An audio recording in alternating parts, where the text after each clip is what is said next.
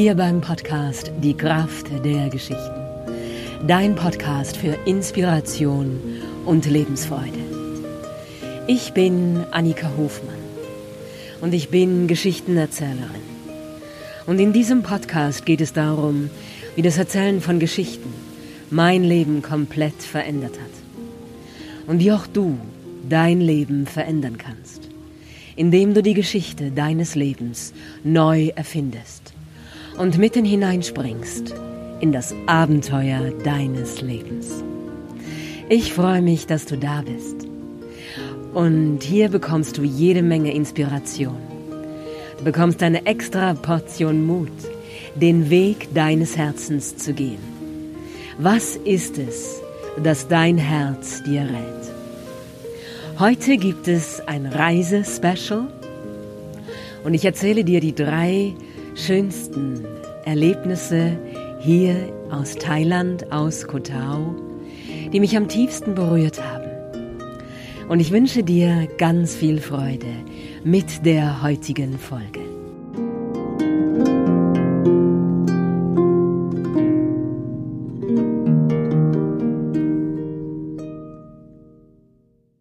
Ich sitze hier auf einem Felsen in der Bucht vom Sairi Beach.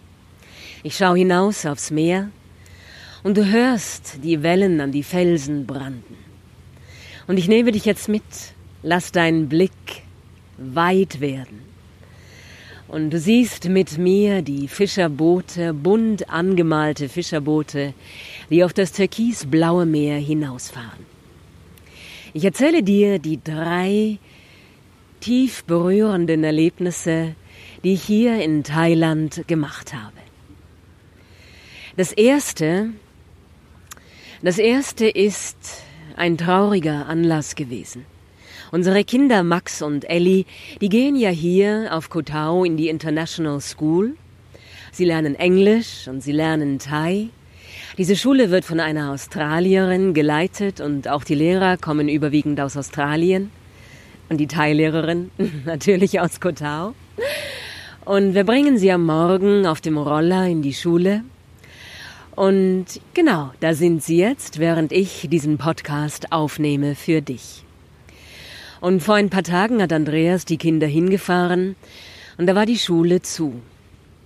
Und wir haben dann erfahren, dass eines der Kinder, das noch in den Kindergarten geht, der zu der Schule gehört, gestorben war. Es war ungünstig in eine Kuhle im Bett hineingefallen und erstickt. Und das war der Grund, warum die Schule an diesem Tag zu hatte. Und uns wurde dann gesagt, dass um 12 Uhr im Tempel ein Gebet stattfindet und eine Verabschiedung. Und wir sind herzlich dazu eingeladen. Wir können schwarze oder weiße Kleider tragen. Und bei den Kindern ist es egal, sie dürfen tragen, was sie wollen. Und so sind wir dann um 12 Uhr dorthin gegangen in den Tempel. Ich war in weiß gekleidet, Andreas in schwarz und die Kinder so weit schwarz und weiß, wie wir es einrichten konnten aus unserem Gepäck. Und wir kamen dorthin in den Tempel Oh, jetzt geht ein starker Wind hier. Ich hoffe, es rauscht nicht zu sehr. Es passt gerade zu dem, was ich erzähle, denn als wir uns dort im Tempel versammelt hatten, ging auch so ein Wind, genau wie jetzt. Und da waren Töpfe für das gemeinsame Essen hergerichtet und dann sind die Topfdeckel heruntergeflogen und scheppernd auf dem Boden gelandet. Das Kind lag in einem offenen Sarg. Ich habe das am Anfang gar nicht erkannt. Da waren ganz viele Blumen davor und Lichterketten. Wir haben davor niedergekniet und jeder hat ein Räucherstäbchen bekommen und die Hände aneinander gelegt und dieses Räucherstäbchen dargebracht. Und dann haben wir uns hingesetzt. Es gab dann das Gebet. Es waren acht Mönche in das Orange gekleidet, diese orangen Gewänder gekleidet. Und sie haben gebetet. Und es war so kraftvoll. Mich haben diese Gesänge so sehr mitgenommen. Ich habe die Augen geschlossen, die Hände aneinander gelegt und wir saßen da ganz still und wir haben an diese kleine Seele gedacht, die heimgeht. Und die Gebete der Mönche haben mich weit getragen. Sie haben mich umarmt und eingehüllt und ich sah plötzlich vor mir, wie ich selber im Leben stehe und meine Eltern hinter mir stehen und liebend die Hände nach mir ausstrecken in meinem Rücken. Und ich sah die Eltern meiner Eltern hinter meinen Eltern stehen. Also meine Großeltern mütterlicherseits hinter meiner Mutter und meine Großmutter und mein Großvater väterlicherseits hinter meinem Vater. Die Hände liebend ausgestreckt. Und hinter denen standen die Großeltern meiner Eltern. Und dann wiederum deren Eltern. Und es war eine ganz lange Reihe meiner Ahnen, die liebend hinter mir stand. Neben mir stand mein Mann Andreas und vor uns standen unsere Kinder, Max und Elli. Und davor mein Ex-Mann Klaus und unsere Kinder Luke und Lovis. Neben mir auch stand mein Bruder. Und ich sah das ganze Bild. Ich sah den Schmerz der Trennung in den Gesichten, Gesichtern meiner großen Kinder. Und ich sah die Liebe ich sah den Schmerz über den Streit, den ich auch mit meinem Mann heute habe, und ich sah die Liebe. Und ich sah alles auf einmal. Es war überwältigend. Und mir kommen jetzt noch die Tränen, wenn ich daran denke und von diesem Bild erzähle. Und ich sah auch die lieben Menschen, die verstorben sind. Die Mutter von Andreas, unsere Oma Linde und mein Freund Manni und meine Oma Elli und mein Opa Heiner und all diese Menschen, die als liebende Seelen uns begleiten. Und es war alles gleichzeitig da, diese Liebe und auch der Schmerz, auch die Verzweiflung. Und über allem ging dieser Wind, dieser warme Wind, der die Haut streicht, der wie eine Umarmung ist und der alles in Liebe verbunden hat. Ja, es war wie so ein Wimpernschlag einzutauchen in das große Geheimnis des Lebens, in die Schöpfung selbst, in Leben und Tod.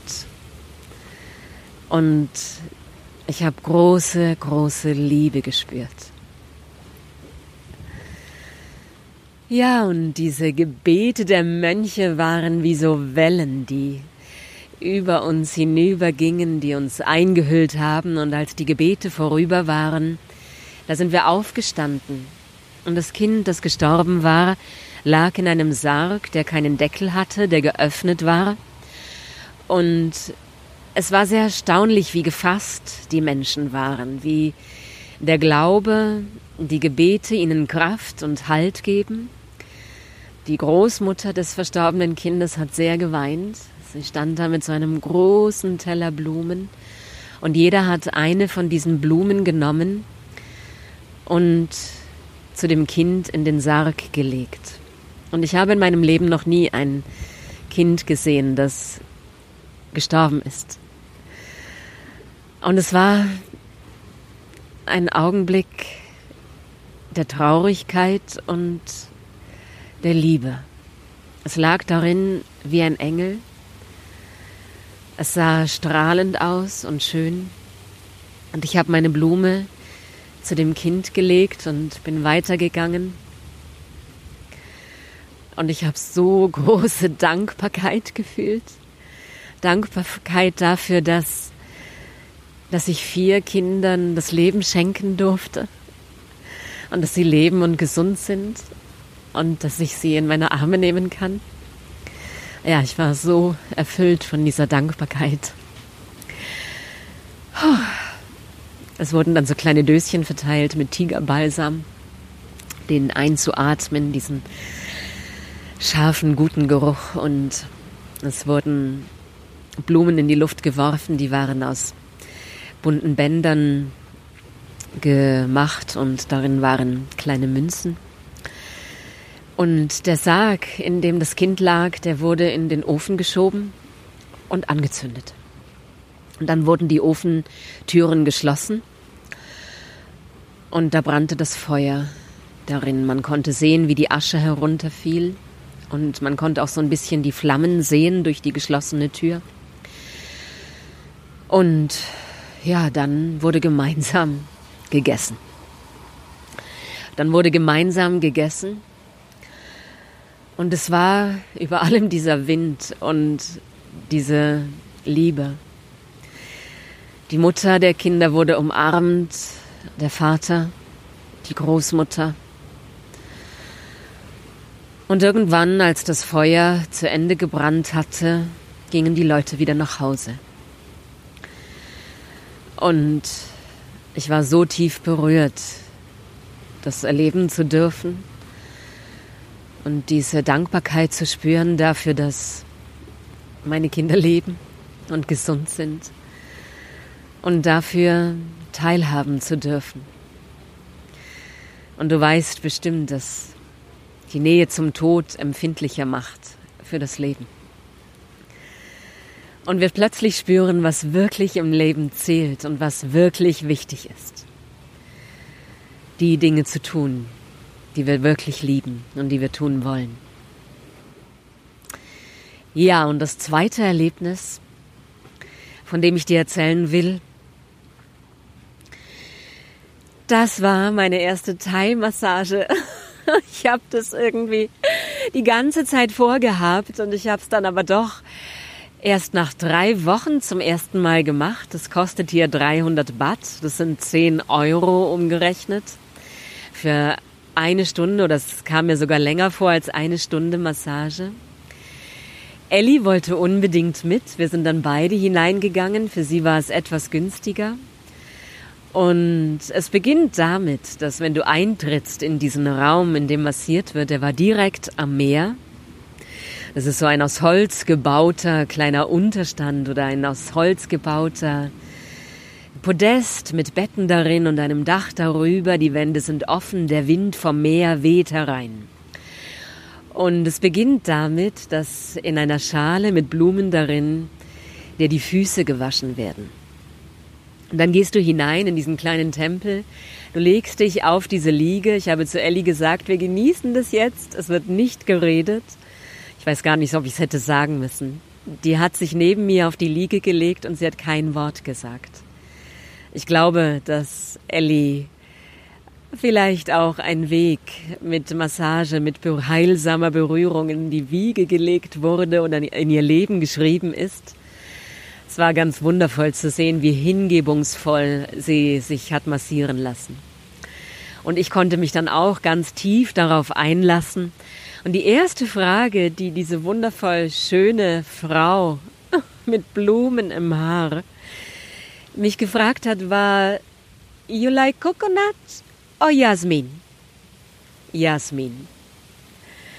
Und dann hat sie begonnen, mit ihren Händen meinen Körper zu massieren, mich mit diesem Jasminöl einzureiben, den Rücken, die Beine, die Füße, die Arme, den Bauch.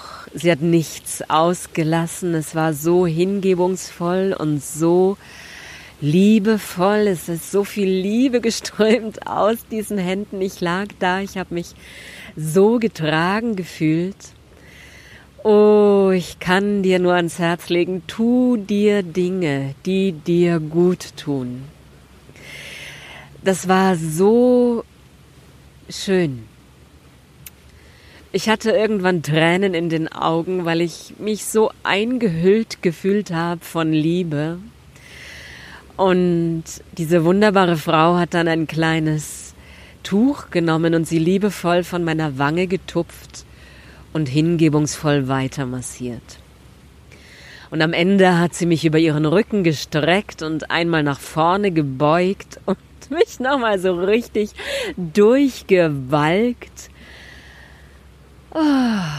Und dann hat sie mir Tigerbalsam in den Nacken gestrichen Und der steigt in die Nase, der steigt den Kopf hinten hoch.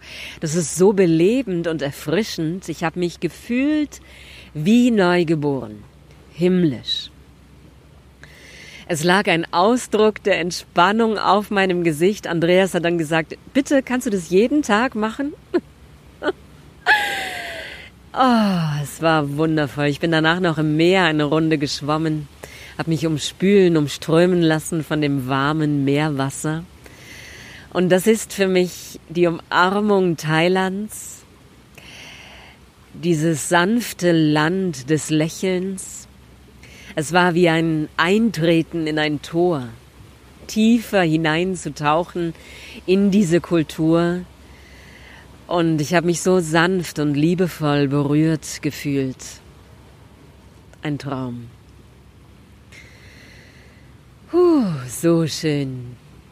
Ja, und dann das dritte Erlebnis, von dem ich dir erzählen mag, ja, das war meine heutige Yogastunde. Ich bin heute in Sairi Beach im Shambhala Yoga zum Yoga gegangen. 90 Minuten auch für 300 Baht. Und es war ein Willkommen heißen. Für mich, ja, für mich ist Yoga immer so ein, ja, Selbstliebe, Akt, eine Handlung der Selbstliebe und es hat heute Morgen zum ersten Mal, seit wir hier sind, in Strömen geregnet. Aber wirklich in Strömen. Und ich saß zu Hause in unserem Bungalow und ich habe gedacht, komm, du hast es dir vorgenommen, du freust dich drauf. Es ist nicht weit, es sind nur zehn Minuten, das ist kein Problem. Ich habe zum ersten Mal meine Regenjacke aus dem Koffer herausgeholt und bin auf den Roller gestiegen. Und was soll ich dir sagen, als ich da ankam, war ich völlig durchnässt. Ich bin vom Roller gestiegen. Ich stand dann unter dem kleinen Vordach von diesem Yoga-Raum und unter meinen Füßen hat sich eine Pfütze gebildet. Ich habe dann gesagt, I'm sorry, I'm really wet. Do you have a bathroom? Also habt ihr ein Badezimmer und dann durfte ich ganz schnell, schnell, schnell einmal durch den Yogaraum ins Badezimmer und ich hatte zum Glück Wechselsachen dabei. Habe mich dann umgezogen für die Yogastunde und dann meinen Platz eingenommen. Und der Regen, der war so laut, das ist wie so ein Tempel, der Yogaraum. Boden aus dunklem Holz, vor dem Altar, vor der Buddha-Figur brennen Kerzen und da sind frische Blumen. Und der Regen hat so heftig auf dieses Wellblachdach getrommelt, dass sich die Yogalehrerin kaum verstehen konnte. Aber es ist ja selbsterklärend und ich habe gesehen, was sie gemacht hat und sie kam aus der Schweiz, sie hat sehr gutes, fließendes Englisch gesprochen. Aus der französischen Schweiz kam sie, aber ihr Englisch war sehr gut verständlich, bloß am Anfang hat man halt nicht viel gehört.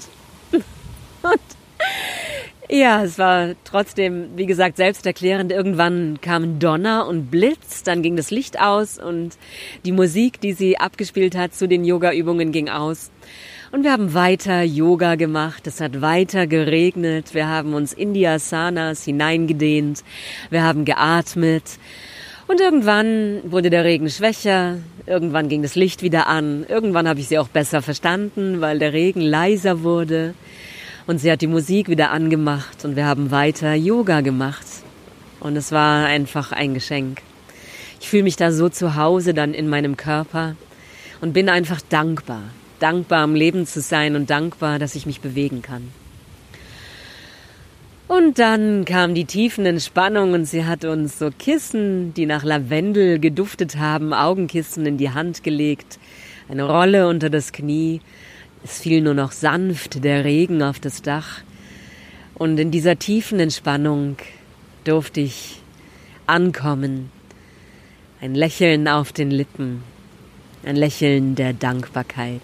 Und diesen Tag willkommen heißen.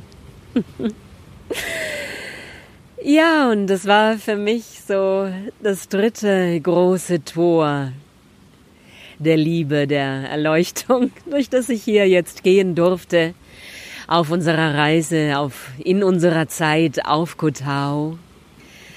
Und jetzt sitze ich hier in dieser Bucht auf dem Felsen. Vor mir wachsen so Blumen in leuchtendem Rosa. und dahinter liegt das Meer. Und ich schenke dir zum Abschluss dieser heutigen Folge den Weisheitsspruch, der vor dem Shambhala Yoga Studio stand. Wisdom tells me I am nothing. Die Weisheit sagt mir, ich bin nichts. Love tells me I am everything. Die Liebe sagt mir, ich bin alles. And life moves between the two. Und das Leben bewegt sich zwischen den beiden. Ja, da liegt die Balance, da liegt das Leben, die Bewegung des Lebens, das Ein- und Ausatmen. Und das ist die Liebe. Ich wünsche dir einen wundervollen Tag. Und die Liebe wird mehr, wenn du sie teilst. Schenk heute einem Menschen eine Geste der Liebe. Ein Lächeln, eine Blume oder einfach einen Segen. Hab einen wundervollen Tag.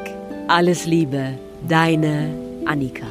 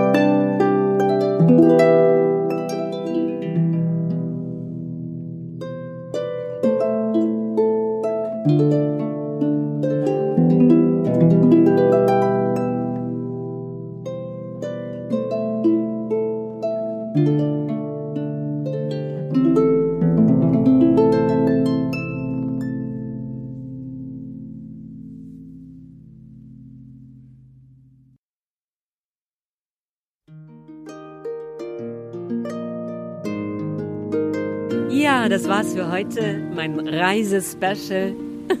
mein zweites Reisespecial aus Kotau. Ich freue mich, dass du dabei bist. Und ich danke dir, dass du deine Zeit mit mir teilst. Ich wünsche mir so sehr, dass dieser Podcast dich dazu inspiriert, den Weg deines Herzens zu gehen. Und wenn du ihn hörst und wenn er dir gefällt, dann erzähl den Menschen, die du liebst, davon. Erzähl es weiter. Und ja, lass mich teilhaben, wie es dir gefällt. Schreib mir auf Instagram unter annikahofmann.de oder schreib mir eine E-Mail an geschichten.annikahofmann.de. Ich freue mich auf deine Nachricht. Alles Liebe, deine Annika.